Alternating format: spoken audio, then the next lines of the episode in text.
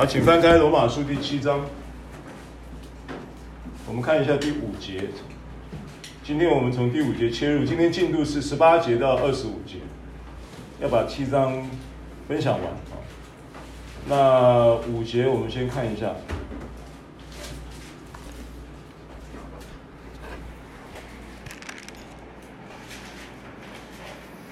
罗马书第七章的第五节，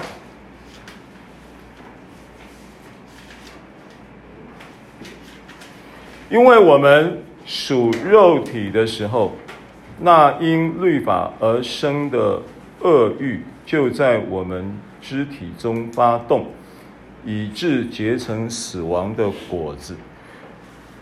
那这一句话呢，是整个七章的一个，我觉得是一个。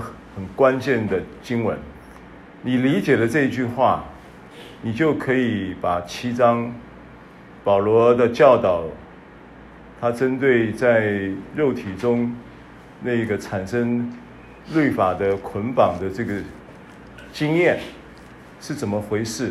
他告诉我们，这个经验的目的不是在告诉我们说你一定要活在这种状态，不是，不要误会。他告诉我们他的这种经验，然后要跟你的经验合拍共鸣的目的是要告诉你说，你怎么跳脱，你怎么跳脱这个挣扎的状况，不是要你保持这个挣扎。啊，那其实有很多的，就是传道解经的这些的论述里面。对七章是有误解的，啊，认为七章呢，他在讲的是，呃，保罗在还没有信耶稣之前的事，不是，讲的是信耶稣之后的事。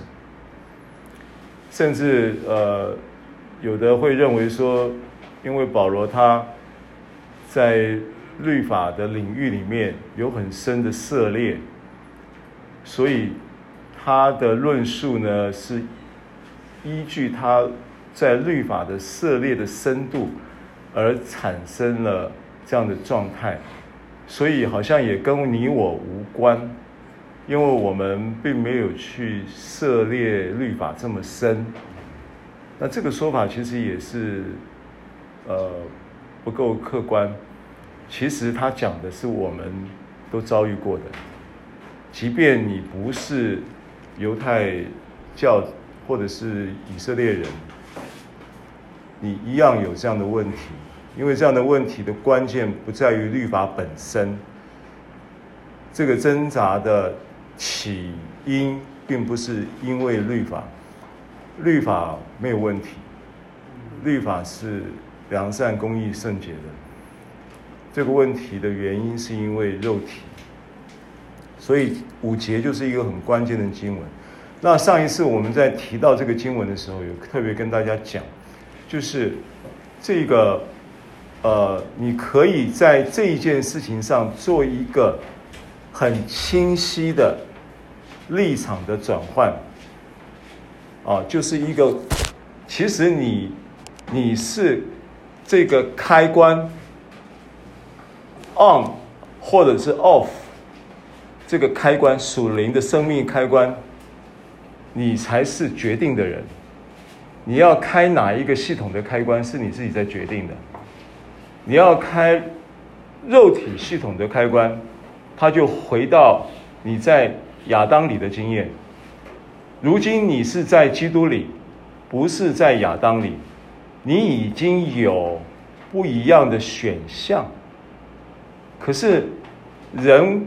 却因为活在亚当里太久了，往往会忘记自己在基督里是谁，往往会没有意识到自己在基督里的这一个这一个位分。所以呢，你变成说呢，在这种面临许多许多生活中的人事物，你往往都还是用你的。在亚当里的机制跟那个作业系统，其实你已经有了新的系统了，是不是？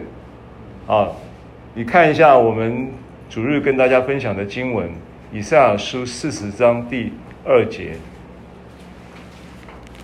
以赛亚书四十章第二节。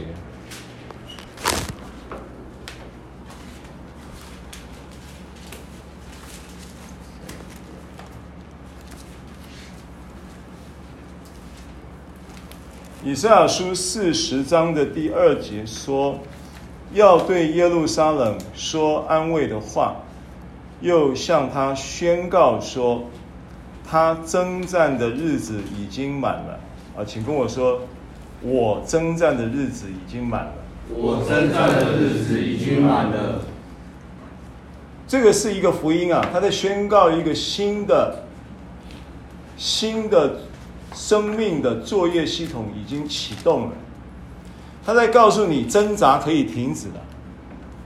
我讲了，在历史上说来，以赛亚书四十章的历史背景里面没有征战，当时以色列人是被掳的状态，在巴比伦，所以这个征战一定力有所指，不是指着物质的征战世界。这个征战指的就是你人生命的征战。所以你要对你的内心，耶路撒冷是指你你的内心一个新的系统。耶路撒冷也不是指着那个物质的城，你对那个物质的城说这些话没有没有意义的。耶路撒冷指的是你们这一班人真的要回到那个平安的根基。杰路沙龙，杰路根基。Shalom 平安，耶路撒冷的意思就是平安的根基，就是你要回溯到你生命中那个平安的基础是什么？你要重新去把那个 foundation 搞定了。你为什么会失去平安？充满了生命的征战，为什么有那么多的挣扎？这个挣扎已经过了，这个日子已经止，已经满了。你不需要在在那样的光景当中。所以你必须要对耶路撒冷，对你的内心常常说安慰的话，对不对？当然，在经文的这个所谓的角色上来说，这个话是先知以赛亚从神那里领受的话，向以赛亚这个人传神的话语的这个人有一个呼吁说。你要向我的儿女们，要向耶路撒冷，要向我的百姓发出这个呼吁，对不对？这个呼吁就是从一节开始，你们的神说，你们要安慰安慰我的百姓。那那个你们是指的以以赛亚的立场所代表的立场。以赛亚代表什么立场？以赛亚代表先知的立场，向那个时代发神。要向他的百姓发的话语，先知必须要从神那里领受神的话语，向百姓宣告，向百姓发话，发出神的话语。所以这一个你们要安慰，要安慰我的百姓，那个你们是被呼召的先知们，对不对？但是其实百姓也是被呼召的人。所以当他对耶路撒冷说安慰的话，意味着他向他的自己内心的平安的根源、平安的根基说话，也意味着要向这一个众百姓，因为耶路撒冷也预表了这个耶路撒冷背后的那一群众百姓，所以他有两层的意思。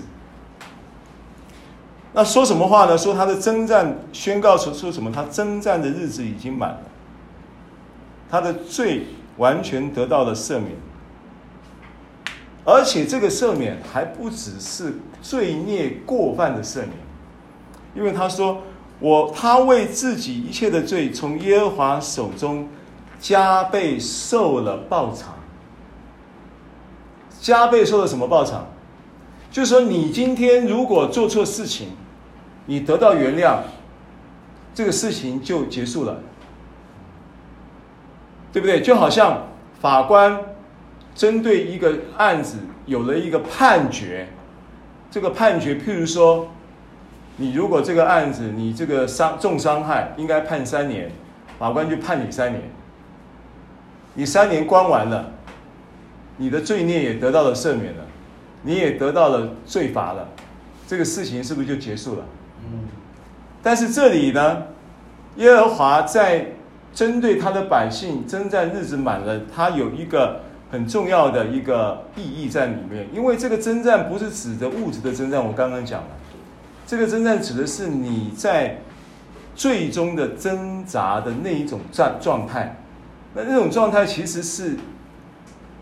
亚当的的在亚当里的那个系统的人类常态，因为罪至一人就是亚当入了世界，死死就临到众人，因为众人都犯了罪嘛，对不对？所以这一件事情呢，从亚当带进来的这件事情呢，每一个人都没办法跳脱。都在面临这个这件事情的后果，而这个后果就是充满了在肉体中的那一个启最入侵之后启动了人肉体的作业系统。那那个作业系统的根源是什么？那根源就是分别三恶数嘛。从分别三恶数的果子进到人的生命里面后，产生的这个系统的作业机制，就一直在人的生命里面产生的这种挣扎的状态。然后，在这里，先知以赛亚受到了神的话语的启示，做了这个宣告，那是具有时代意义的。为什么具有时代意义？我分析给你听好不好？第一个，从经文的第三节是不是可以看到？经文第三节说到说，他是有人声喊着在旷野预备耶和华的路，对不对？在沙漠地修平我们神的道。一切山洼都要填满，大山大小山冈都要削平，高高低低的要改为平坦，崎崎岖岖的必成为平原。好，那你对对照到新约，施洗约翰在马太福音应该也有同样的宣告，引用了这一节圣经。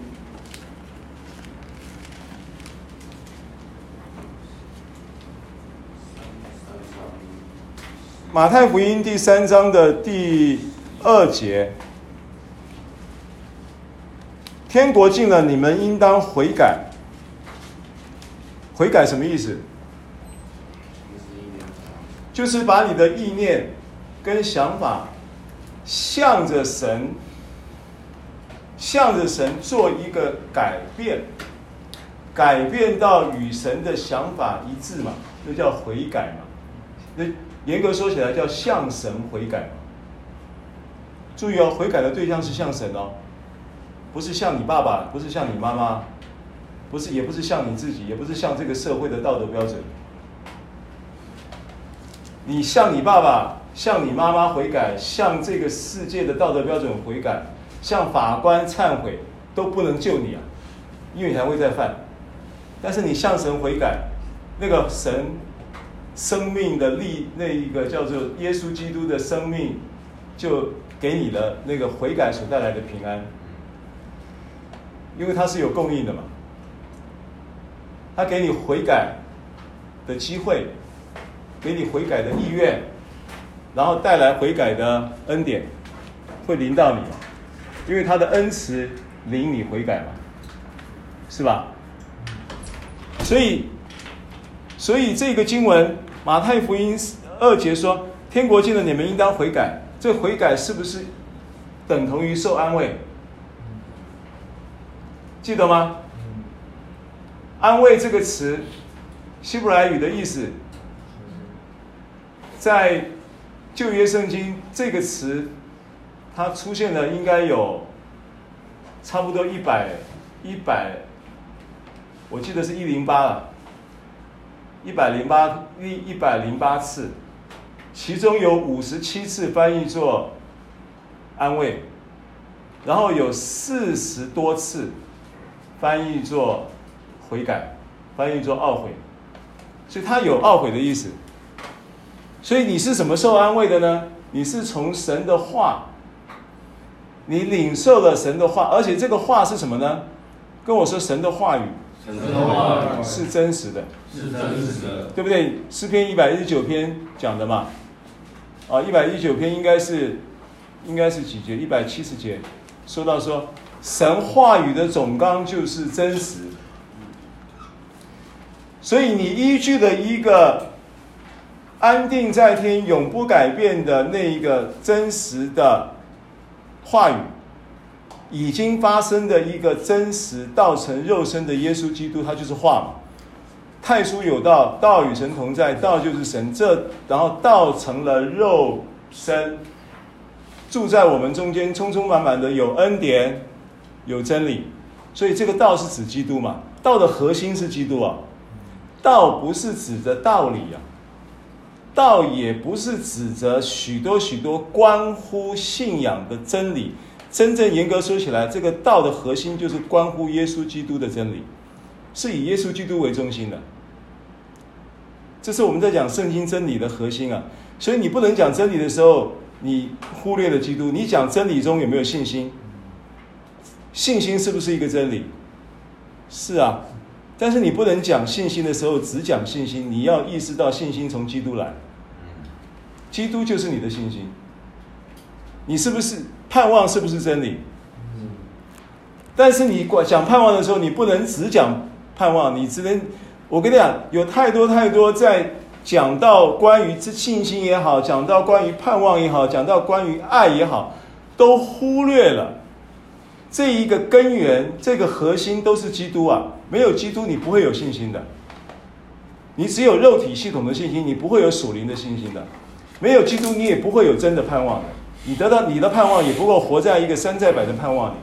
山寨版的盼望的意思，不是那个盼望是假的，那个盼望真的会让你有盼望。可是山寨版的盼望意思是，当你达到了、完成了那一个盼望中的期待的时候，你还觉得你不满足。那一个假的盼望在那里，山寨版的盼望在那里，让你花十年、二十年、三十年。达到那个目标，满足那个期待，可是到了真正满盼望满足的时候，你不满足，你上当了，你被耗了二十年，被耗了十年，你听懂我的意思吗？所以，如果你讲盼望，你没有指向基督的话，那个盼望是空的。你讲爱，你没有指向基督，那个爱也是力不从心的。那个爱会让你怀疑人生的，对不对？哪一个？我跟你讲，你这个，你去回想一下你的人生呐、啊。如果今天你明白神的爱，你知道爱从基督来，你你从这个途径去掌握、领受了这个爱，你会在爱中真的领受了这个爱之后，也领受了爱中的智慧。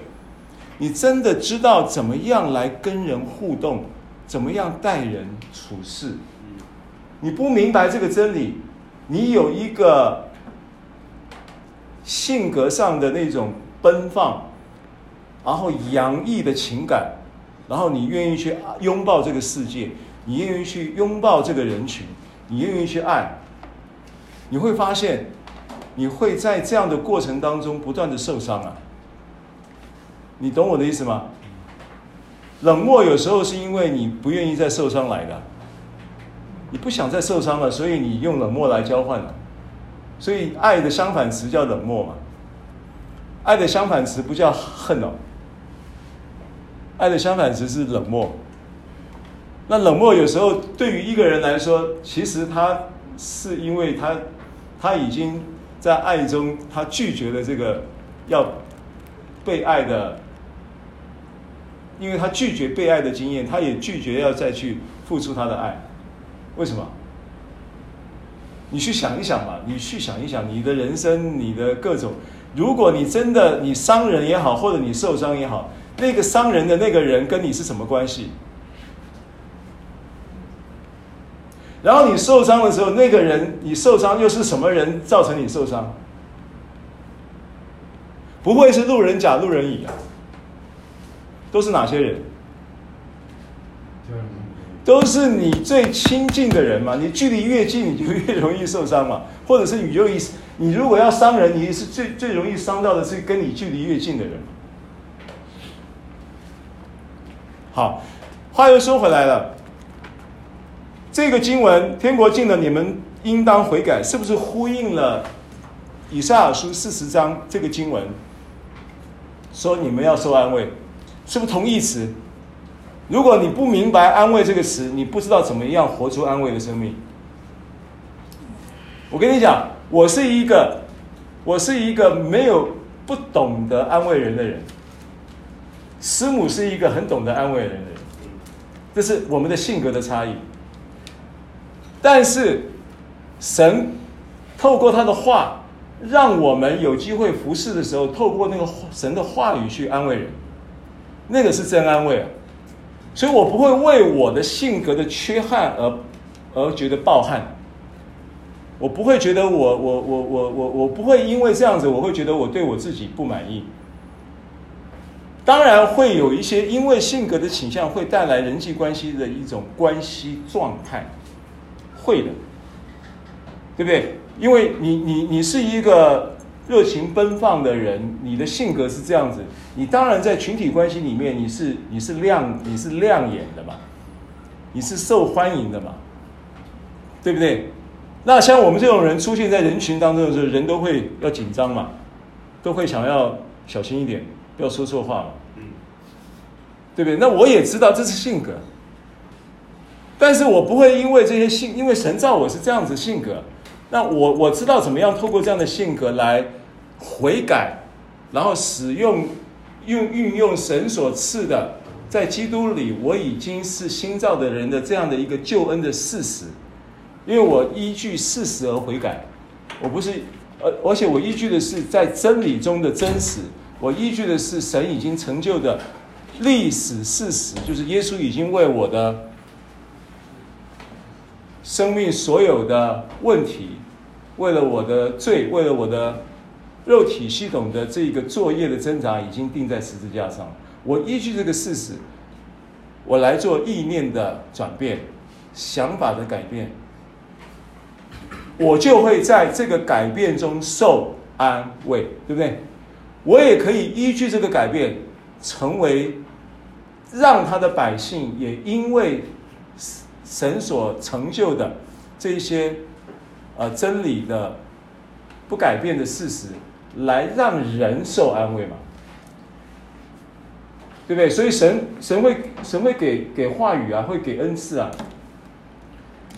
所以他会透过你在释放话语的时候，让人受安慰嘛，对不对？好，所以这个是三章二节。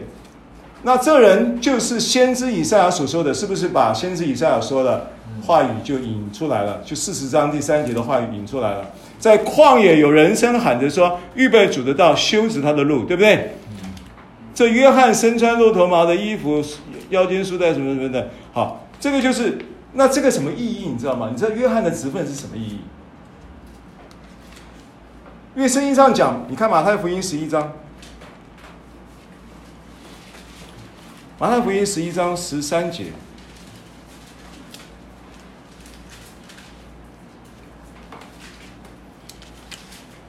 他说：“因为众先知和律法说预言到约翰为止。”意思是什么？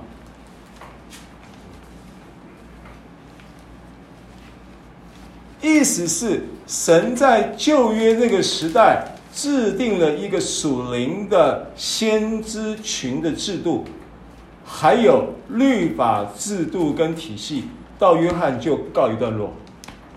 到约翰为止，约翰是最后一个先知。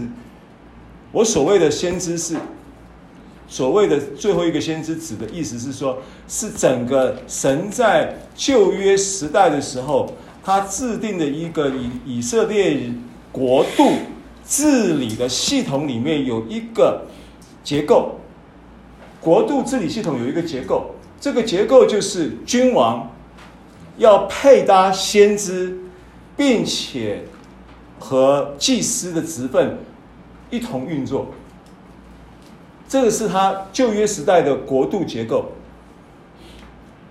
到了约翰的时候呢，约翰代表了最后一位先知的意思是在这一个旧约的制度里的先知，他是最后一位。到了新约的时候有没有先知？新约还是有先知哦。新约的先知是谁？第一个先知是谁？新约时代的第一个制度里的先知是耶稣啊。新约的国度里的第一个君王是谁？耶稣啊。新约制度里的第一个祭司是谁？耶稣啊。三个职分，这个结构就合并在耶稣的身上。所以我们在基督里，我们也怎么样？跟他一同做王啊。我们也怎么样？在基督里面也成为都是先知，都要说预言啊。林前十四章是不是这样的？你们人人都要做先知讲道。原文的意思是做先知说预言。所以你领受神的话语，然后把话语说出来，让人受安慰，让人可以把他的思维连到神的话语上面，那个启动了安慰的大能在他身上，这个就是先知说预言的。就是这么运作的，我就是这样子运作，这样子服侍的，很简单的。我对众人来讲，我就是讲神的话语。你私底下要我服侍你，为你祷告，神给我话，我把话给你，你就受安慰了，你就因此得到悔改的力量。嗯，先知说预言就这么回事，就这么简单了，你也会啊？不是你也会，你也可以啊。你还没会，但是你可以，为什么你可以？因为神的话说你可以嘛。神的话怎么说？神的话说，人人都要做先知说预言。林前十四章二节，看一下林前十四章二节。我们都要回到马太福音。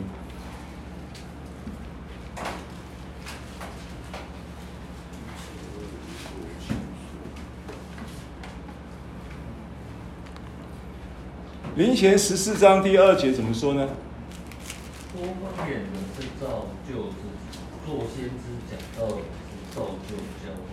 我愿意你们多说方言，更愿意先知讲到，对，因为说方言的若不翻出来使教会被造就，那做先知讲到的就比他强。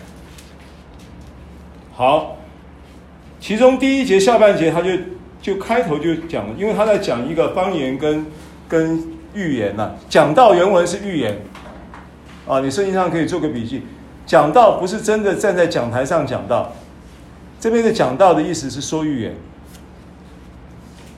那说预言的意思呢？其实不是指着说哎呀，然后好像那个那个那个叫什么算命的一样啊，不是那个概念。就是说你将来呃这个五年后你会怎样？然后呢，预言这个世代在呃二零二五二八年的时候耶稣会来什么？不是指着这个未来的事件或者政治历史上的预言。或者个人生命预言，这个预言指的是说出神要在你生命中透过他的话语运作成就的事情，预先说出来，这是神神的灵要给你一个路标，让你知道方向在哪里。好，所以人人他说。要切慕属灵的恩赐，其中更要羡慕的，就是所有属灵恩赐有一件事你跑不掉的，有一件事你一定要羡慕的，就是要做先，就是要做先知说预言，对不对？那那个你们是谁？当时就是指的哥林多教会的人嘛。那现在你可不可以把这个你们是把你自己也算在里面？可以呀、你就是你们的一部分呐、你就是你们的一部分呐、然后呢，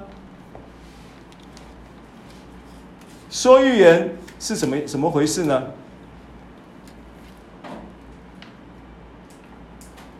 说预言是怎么回事呢？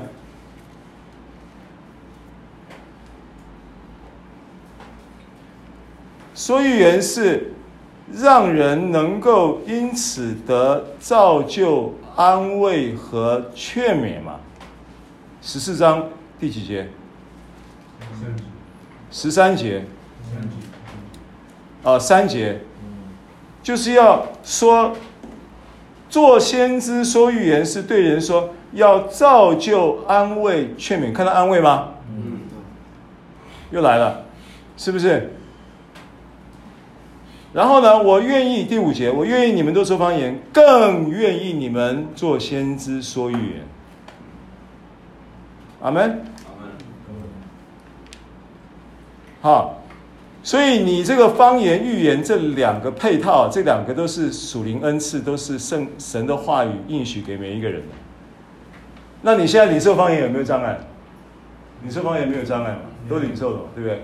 那预言也不会有障碍。你要用神的话做依据，你要有这个意思哦。你要常常在方言祷告的时候，神会透过方言祷告的时候，会给你画面哦，会给你意念哦，会给你一个人的脸哦，会给你一句圣经的话哟。那你要开始拿来用，那就是预言了。懂吗？要操练的。好，回到马太福音啊，那这一个，这一个呃，律法，众先知和律法说预言到约翰为止。那这个制度就是指的旧约的国度的。那个时代的时候的治国的制度里面有先知、有祭司、有君王。那这三方现在到了新约的新制度里，变成我们都与基督一同在生命中作王，因为领受了洪恩。我们也都因着耶稣基督，我们呢成为那一个祭司，有君尊的祭司。All right。然后我们也因着耶稣基督所赐给的救恩，圣灵与我们同在，使我们都人人都能够做先知说预言，是不是三个职分也在我们身上？因为你在基督里嘛，很大的恩典，对不对？所以律法恩典，呃，这个保不是保罗，约翰的执事是一个代表性的一个意义。也终结了律法的时代。到了新约有没有预言？有预言，那不是律法的预言，也不是旧约时代的那一个职分、先知职分的预言。到了新约时代的预言，就是我刚刚跟你讲的，林前十四章的预言，造就、安慰、劝勉众人，就是依据神所赐给的这些话语，让人因此得到。悔改并受安慰的循环，这个作业是新的作业系统。跟我说新的作业系统，新的作业系统。所以约翰的职分代表了什么？旧的作业系统的结束，而且准备要预备，因为他要预备主的道嘛。那个主是谁？耶稣嘛。所以他是什么？他是承先启后，结束了旧约的律法时代的先知。跟预言的职分，但开却启动了新的作业系统的君王、先知跟祭司的职分。这是约翰的这个历史，它的存在的划时代的历史意义嘛，它的意义、它的价值，它被呼召是这样的一个角色，对不对？这样子显明了，对不对？好，那。所以，当马太福音三章讲这个事情的时候，它是依据以赛亚书四十章。好，那我再请问你，以赛亚书总共几章？六十六。啊，旧约总共呃，圣经总共几卷？六十六。哇，刚刚好，蛮巧的，对不对？所以有人称以赛亚书做小圣经。OK，好，那我请问你，六十六卷书里面。旧约有几卷？二十、三十九。新约有几卷？三十九加二十七就六十六嘛。那以赛亚书的六十六章是不是刚好前三十九章代表旧约，后二十七章代表新约？四十章是不是刚好新约的开始？是不是刚好要为主预备道路开始？所以他在告诉你什么？他在告诉你新的制度来了，旧的制度已经作废了。不要再活在肉体的系统当中了，那个带来的结果就是死。所以回到罗马书第七章第五节，为什么这一节圣经这么关键？所以现在罗马书第七章第五节你要怎么看呢？罗马书第七章第五节是人活在旧制里面，活在旧制里面的时候的一个状态。人活在旧制里面的状态就是属肉体，对不对？因为我们属肉体的时候，那因律法而生的恶欲就在我们肢体中发动，以致结成死亡的果子。那现在你要怎么用，要用心智来解读这个话，来来应用这个属灵的原则呢？现在第一个。因为跟我说，因为我们属基督的时候，因为我们属基督的时候，你现在是不是属基督的？是。因为基督的灵在你里面，你就属基督了嘛。那我们属基督的时候呢？那因还有律法吗？律法已经被成全了，对不对？那因恩典，跟我说因恩典，因恩典而生的什么呢？而生的公义，因为恶欲的原文是哈马提亚，就是指罪。过去我们的肢体是献给罪做奴仆，以至于不法。现在我们要将我们的肢体献给义做奴仆，以至于成圣。所以这边你要把它应用成，变成说我现今我就是要因恩典而生的什么？公义的身份，对不对？公义就在我们肢体中发动，会不会发动？一样会发动的。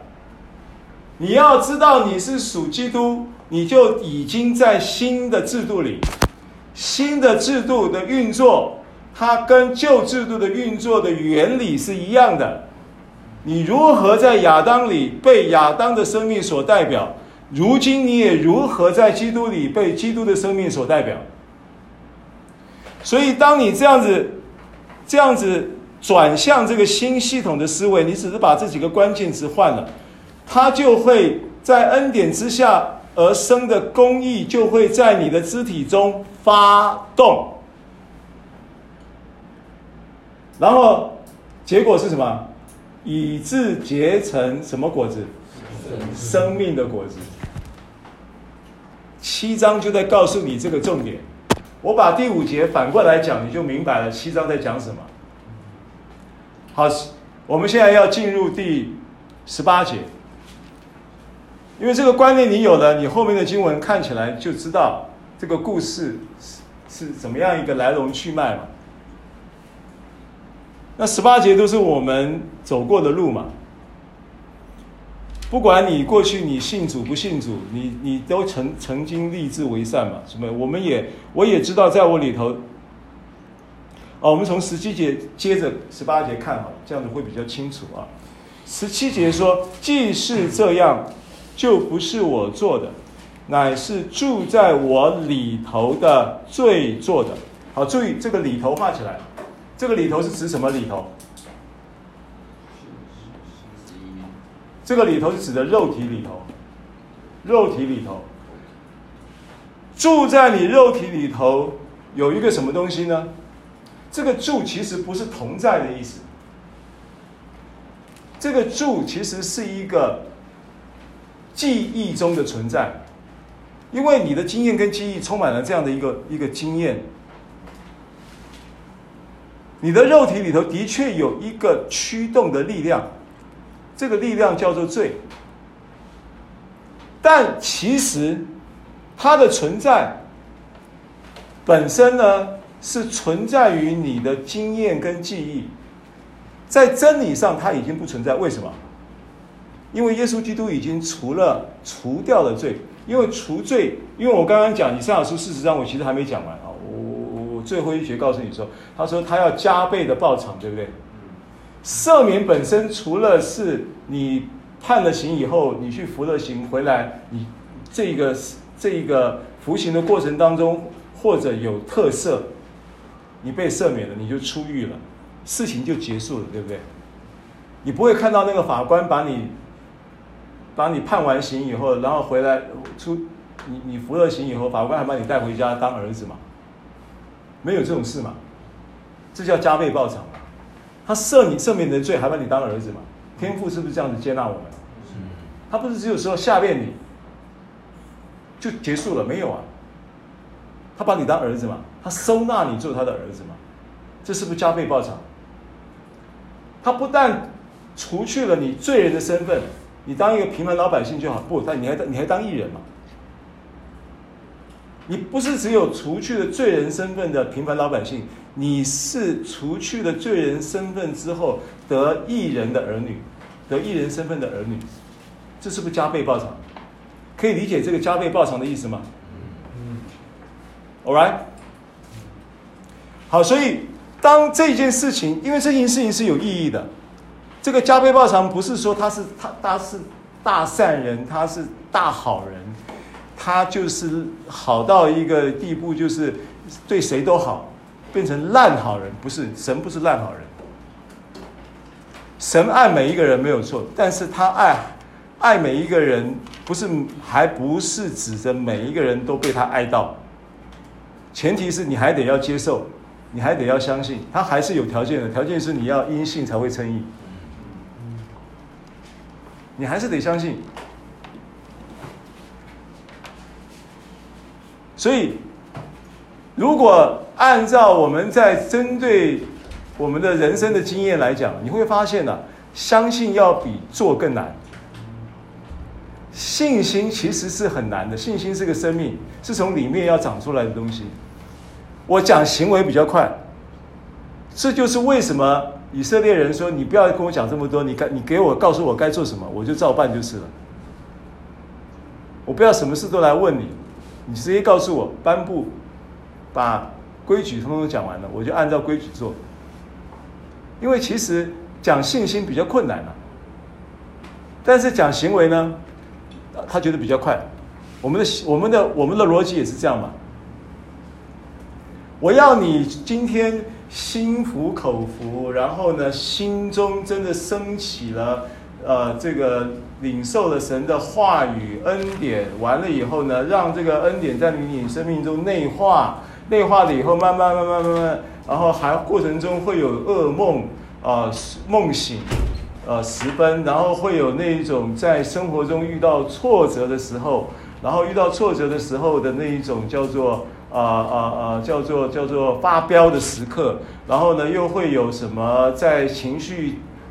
荡到谷底的时候，然后又想要寻死寻活的这种状态，然后要从这个状态里面要一一的透过祷告、透过话语的分享、透过劝勉、透过安慰、透过造就，再来跟你磨蹭啊磨蹭啊磨蹭个一年、两年、两年、三年才看到果效啊，太慢了！直接告诉你，不可以这样，不可以那样，不可以这样比较快，你就照做就对了。过去我们的经验也是这样，这个世界也是这样告诉我们。但是新的制度，在基督里的新制度，不是不是我们的逻辑。刚刚讲的就是所谓的肉体逻辑。那罗马书第七章十七节，既是这样，就不是我做的，乃是住在我里头，是指肉体里头的罪做的。这话你明白了啊？因为我上次讲过说，你不能用这个话断章取义，然后去推卸责任说，啊，不是我做的，是我里头的罪做的啊，这跟我无关。这个是幼稚的说法。实际上是真相，是我们前面所说的这些观念你要建立。然后十八节就接着说，我也知道在我里头，又看到里头吗？这个里头就是那跟前面的里头是同一个里头了。在哪里里头？肉体里头，是不是？里头是什么？你看第十八节，不是第十八节。我也知道，在我里头就是我肉体之中，看到答案吗？这个里头就是肉体嘛，十八节就已经告诉你了嘛，白纸黑字嘛，就是我肉体之中没有良善，没有良善。没有良善要怎么怎么讲？肉体之中没有良善，这话要怎么讲呢？因为我们对于良善的这个东西，好像人好像还是人性，好像还是会有一些，你再怎么样的恶人，还是会有什么良善的一面嘛？为什么他讲说在你肉体之中没有良善？因为其实当神在造人的时候，他就讲了好，讲的甚好。那不管是造万物的时候的好，或者是造人的时候的甚好，都是良善的意思。所以，良善是从哪里来？所以没有良善的意思，并不是指着你没有再恶的人都还会有一点点什么良心啊、恻隐之心啊，会有一点点什么人性啊什么的。对，这个是对的。可是这里讲的良善指的是什么？源头。源头。因为按照创圣经来讲，第一次第一个良善从哪里来的？神造万物的时候说，神看着是好的，良善来了。然后造了人说甚好，对不对？良善来了。这些都是来自于神的创造。所以你要在基督里知道说，我是从神来的。今天我同样做一件事情。我同样做事情，在肉体当中做，在神看其实是没有价值的。你同样做一件事情，但是你是出于圣灵的，那叫做良善。分野就这么简单，出于神、出于基督的是良善，非出于神、非出于基督的，看起来是良善的，神看也不良善。所以为什么看以赛亚书六十四章第六节？以赛亚书六十四章第六节。为什么他会说你的意好像破布一样？你的义就是指的你的良善嘛，你的行为好行为嘛。但如果你在恩典之下，你会不会有好行为？会有好行为，因为你因为因为我们因我们因恩典而生的公义就在我们肢体中发动。以致结成生命的果子嘛，当然会有好行为啊。为什么？是因为在恩典中公义的身份在你生命中发动之后的结果嘛。所以这个是良善啊，你还是有良善，你的良善是从神那里来嘛，对不对？这个经文怎么说？六十四章第六节，小郭读一下。我们都像不洁净的人，所有的义都像污秽的衣服，我们都像叶子。渐渐枯干，我们的罪孽好像风把我们吹去，对不对？你的为什么你的你的公义那个是指行为，为什么会像污秽的布？他是讲污秽的布吗？对，其实他讲的是，因为古时的时候没有那个时候没有什么好自在那种东西，靠得住那种东西，都是要用一一块布，那个布就是指的这个布。这边讲的污秽的布，就是指的那个时代的时候的女性月经用的布。原文就这个意思。在神看你的好行为是这个，没有良善的。回到罗马书七章十八节，我也知道，在我里头，里头就是指的什么？在我肉体之中没有良善。现在明白这句话了？不是你这个人是个烂人，你这个人没救了。这个话完全不是这个意思。很多人读这个话会把自己污蔑。污蔑自己说啊，我就是我就是个烂货，我就是我没有良善的。不不不不不不，不是这个意思。你在肉体之中，在神看你做好事都不是良善。但如果你是公义的，你认定你是公义的，你今天做错的事情，神仍然看你是良善。听懂我的意思吗？今天你会不会做错事？对。但是你做错事会不会改变你公义的身份？不会。如果今天你做错事，你不自责，你仍然说我是公义的，感谢神在基督里面。赐给我公义的身份不改变，所以你认定这个事实的同时，会改变你的行为吗？会改变你的行为嘛？会让你脱离定罪跟控告，对不对？当你脱离定罪跟控告的时候，你是不是更自由的能够在这个身份的认知里面活这个身份的本质？这个逻辑是这样子嘛？所以当你是。公益的身份已经定定的公益身份，你不会因为你错误的行为改变你的身份的时候，其实，在神看这是良善的，你的意念也是良善的，你不能说今天我我去做的事情啊，我我我不要信耶稣了，我这个是烂货，我这个这辈子就这么过了算了。如果你说我你做错事了，你说感谢谢谢耶稣赦免我的罪，因为你在十字架上已经为我的罪，为我做错的这个事情已经赦免我了，我仍然是公义的，我要在我公义的身份中身份身份底下来活出你恩典的生命，这叫做悔改嘛？这才叫悔改啊！依据耶稣已经完成的工作，成为你的思维与神的想法达到一致的状态。对不对？好，所以在这样的情况之下，你不会因为你的错误行为而改变身份。那过去你是罪人，你还没有称义之前，你是不是罪人？是。罪人是不是具也是一个身份？那你罪人会不会做好事？会。那坏人做好事会改变你罪人身份吗？也不会改变嘛。所以这个逻辑是一样的嘛。所以当你是罪人的时候，你做的好事在神看都是破布嘛。意思是这样子，重点你必须要得救嘛。重点你必须要改变身份在基督里嘛。所以十八节说，这样我也知道，在我里头，就是在我肉体中没有良善。这个话你明白了？那下面就讲说，因为这个很有名很有名的话啊，因为立志为善由得我，只是行出来由不得我。很多人就说啊，那这样子以后我就不用立志了，反正我立志也没用。不，你还是要立志，但是你不是在肉体中立志。好，你看一下腓立比书二章十三节。我等下再给你解释什么叫立志。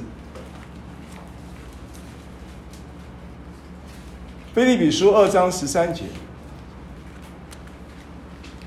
翻到小郭读一下。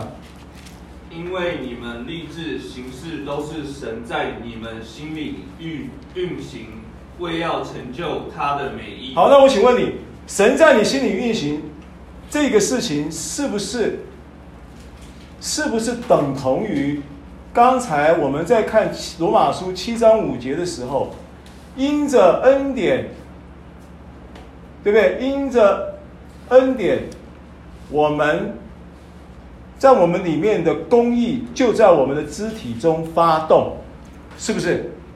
对。这个现在是不是神在你心里运行？是不是公义在你肢体中发动了？嗯，对。对不对？然后完了以后，你要依据这个来怎么样？立志并行事，以致结出生命的果子。所以你的立志，回到罗马书七章十八节，罗马书七章十八节讲的立志是指什么？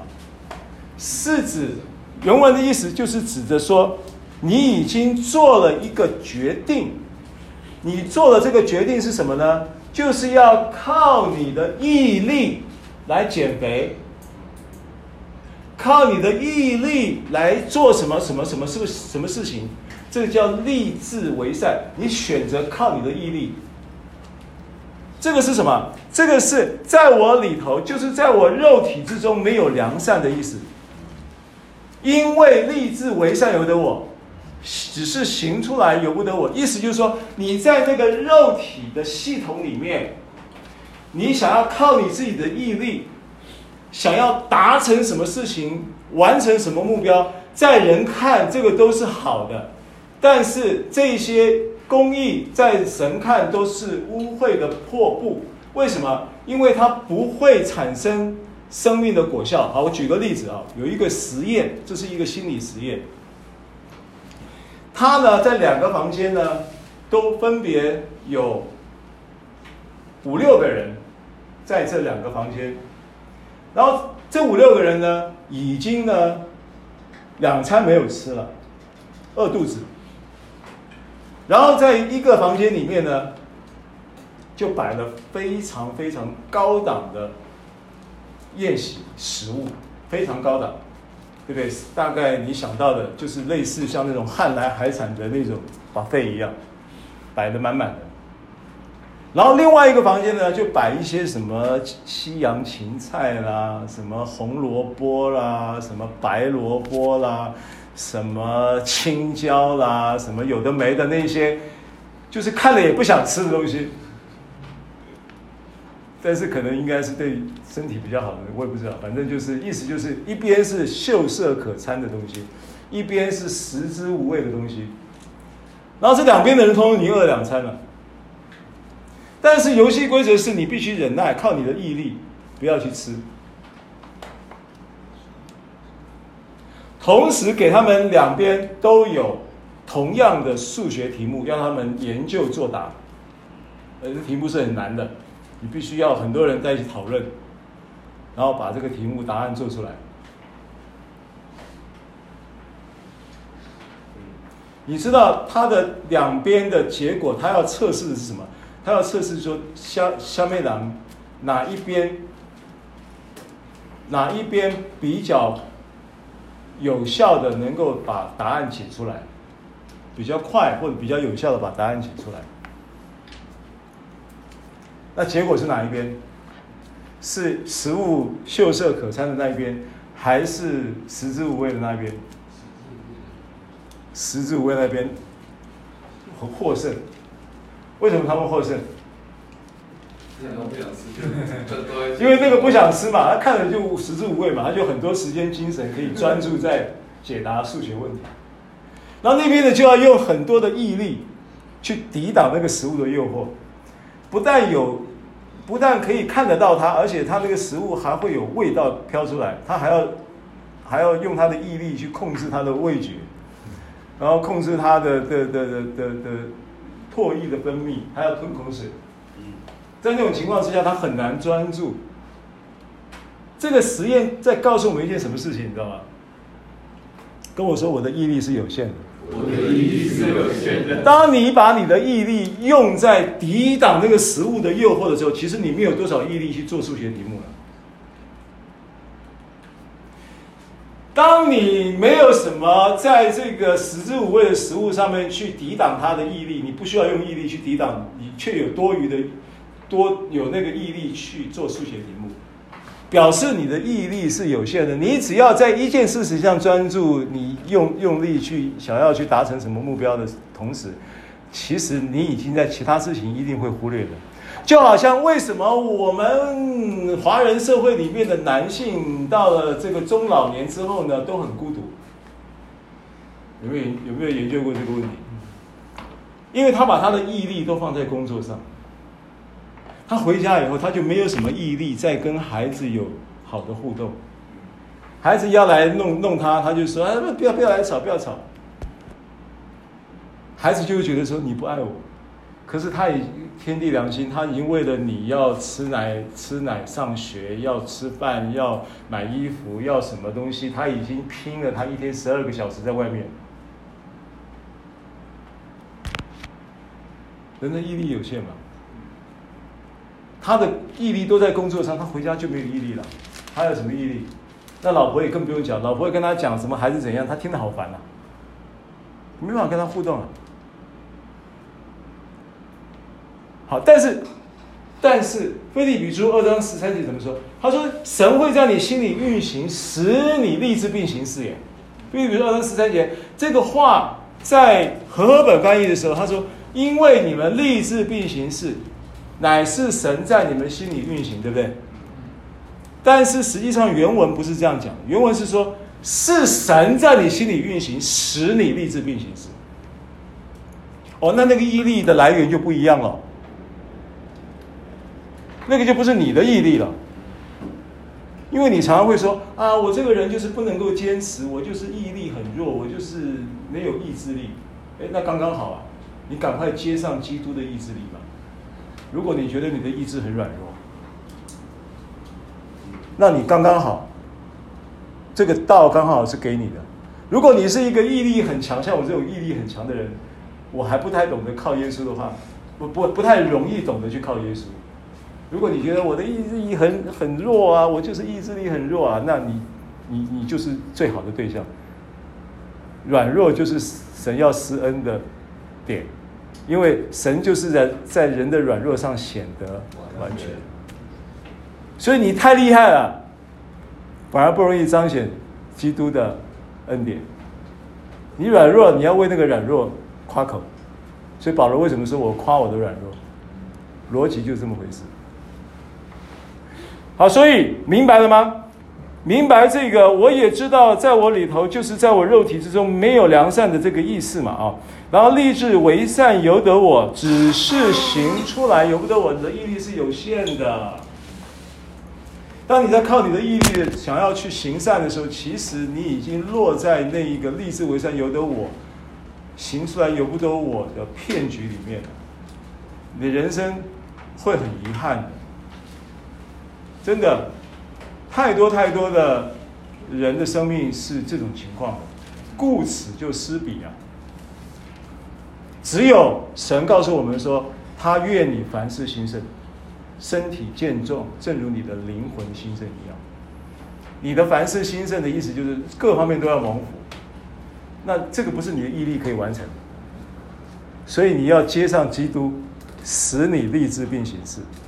你还是要立志行事哦，你还是要有意意志，你的意志要被神使用，意志不是给你的肉体使用，意志是给你的在恩典之下的发动的那一个恩典之下发动的公义来使用。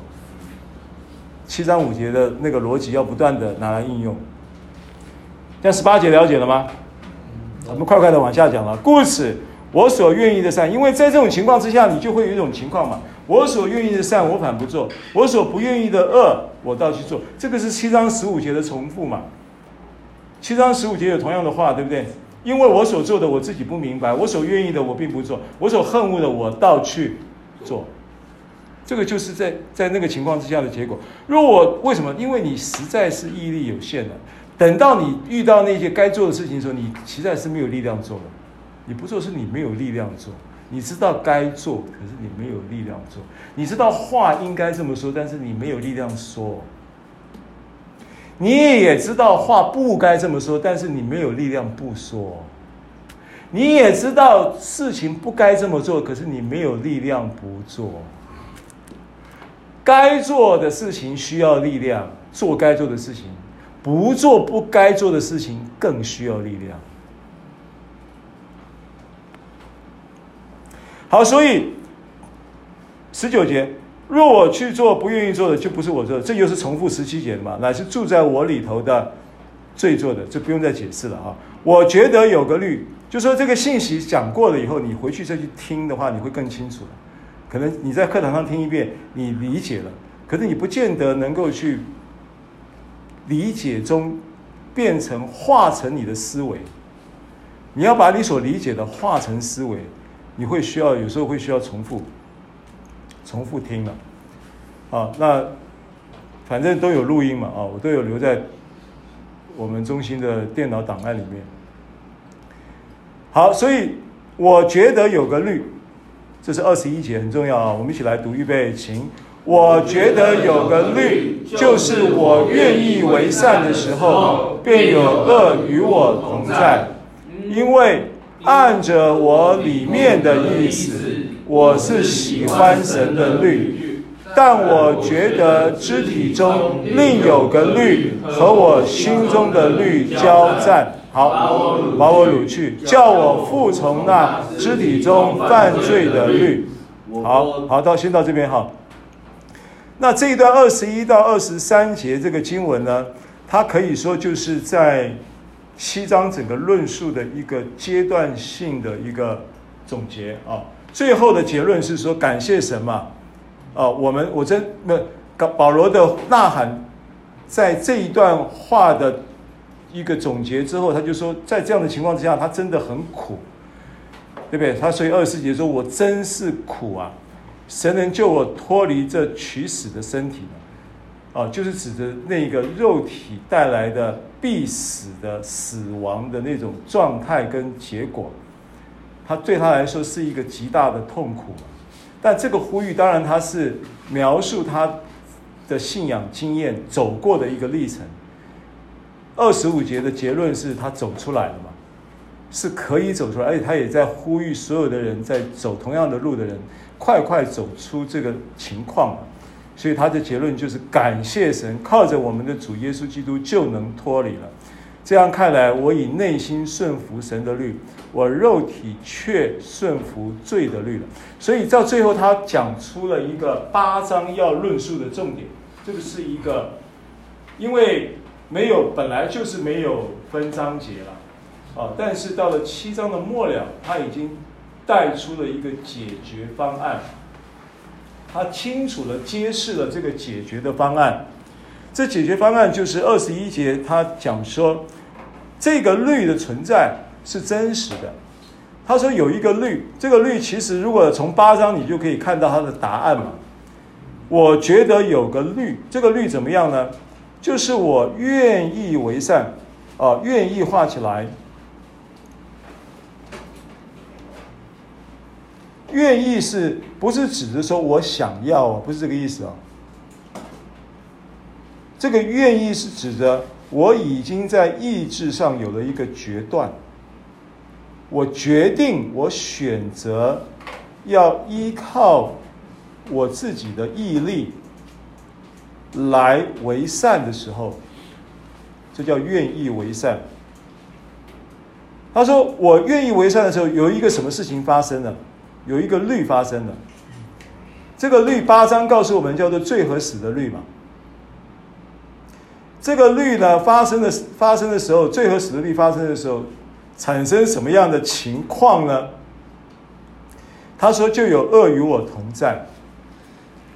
那与我同在，不是指那个同在，不是指的以马内利那个同在哦，不是指的神与我们同在的同在。这个同在，中文是同同样的字，可是它原来的意思是指的向我靠近，就等于是说，好像我立志为善的这个决定。”反而带来了、吸引了那个恶的靠近，这是一个律，这是一个律的意思，就是这是一个规则，这是一个你保罗意识到的一个在灵界的潜规则。你立志靠自己，决定靠自己，要来以这个自己的毅力来为善的时候，恶就向你靠近。试探就来，这样子啊、然后呢，二十二节，因为按着我里面的意思，这个里面呢，意思里面的意思，它原文是什么呢？原文是里面的人，对不对？里面的人是谁？对，新造的人。在按着我里面的意思，我里面这个新造的人，我是喜欢神的律的。神的律是什么律？赐生命圣灵的律，这是八章的答案嘛？七章他启动了这个律的真理的时候，还没有说明它，八章就有了启真实的说明。这八章可以看到答案。八章有两个律是相对的嘛？一个是最合适的律，一个是赐生命之灵的律，对不对？赐生命圣灵的律，那个圣原文是没有的，原文是赐生命的灵。那个灵是指的你跟神已经合一的那一个 mix 在一起，永远不分开的重生的灵。这个灵里面有个律，它这灵里面呢是什么样？我里面的人就是指这个里面的灵。这个灵人呢是喜欢神的律的。这个灵人喜欢的意思就是说，他跟神的律是会有自然的粘合跟互动的，跟赐生命之灵的律是同步的。是很自然就会被这个律所吸引的。我里面的这个灵，里面的这个里面的意思，是指里面的人嘛？原文做人有没有？你你圣经上有没有小字？刮胡小字，原文做什么？里面的人就是指的新造的人，就是指的重生的灵嘛？灵人嘛？跟我说灵人，灵人，我是一个灵。我有一个魂，住在一个身体里，住在一个身体里啊，这就是结构嘛啊。所以按照我里面的人，按照我这个新造的人，按照我这个重生的灵，我是喜欢神的律，我跟神的律是很自然就会合拍的。我跟神的律很自然就会带出神的律所运行产生生命的果子的，而且是轻轻松松、自自然然的。你经历过恩典，你就知道我在讲什么，不费吹灰之力的。这就是保罗所讲的，这个是个律来的，是个律的意思就是不用用力的，是个律的意思就是你这个东西往上丢，它就会掉下来，这叫律嘛，掉下来你不需要把它拉下来，它自己会掉下来，律，对，你要抵抗这个律，然后你要把这个东西举起来可以啊，当然可以举起来，这很轻，你可以举起来。你的毅力有限，你能举多久？举到晚上十二点，了不起了，已经金世纪录了。昨晚要掉下来，你没有办法抵抗这个律嘛，对不对？好，所以我觉得，所以按着我里面的人，我是喜欢神的律，但我觉得肢体中，这个肢体其实不是指的肉体了，但是它是指的肉体的部分，跟肉体相关的成员。啊，它的希腊字叫 melos，所以这个肢体原文不是 sucks，原文是 melos。melos 是指的上下文来讲，就指的跟肉体相关的这一些的成员，这些果子，在我的肢体中，在这个部分，在这个领域里，另有个律和我心中的律，心中就是指里面的人嘛，交战。那交战其实就是呃。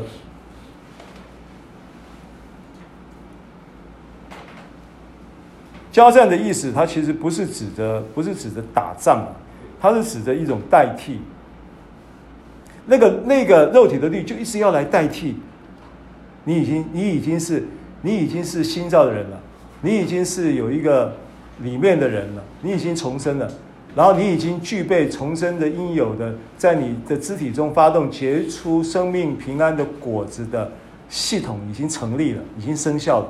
可是呢，那个肉体就一直要来代替，要来代替这一个服役。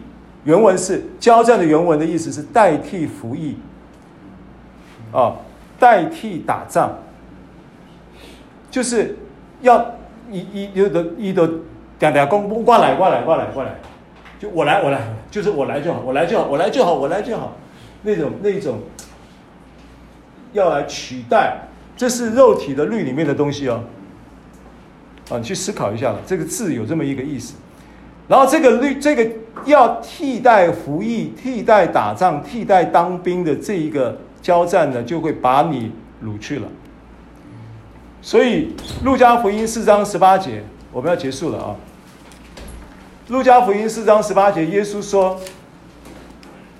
主的灵在我身上，因为他用膏膏我，叫我传福音给。”贫穷的人，医好伤心的人，叫，然后差遣我报告被掳的得释放。这个被掳的这个掳，跟这边把我掳去的这个掳呢，是同一个字，只是一个动词，一个名词。在罗马书七章的二十三节的这个掳去，这个掳呢，它的原文呢是动词，然后呢。这个呃，在路加四章十八节提到的原文呢是名词，是同一个字，一个动词一个名词，但是同一个字。所以耶稣的恩典就是他主用高高他，要他传福音给贫穷的人。这个福音第一个是医好伤心的人，第二个很重要的是要把你从这种肉体的掳掠中释放出来。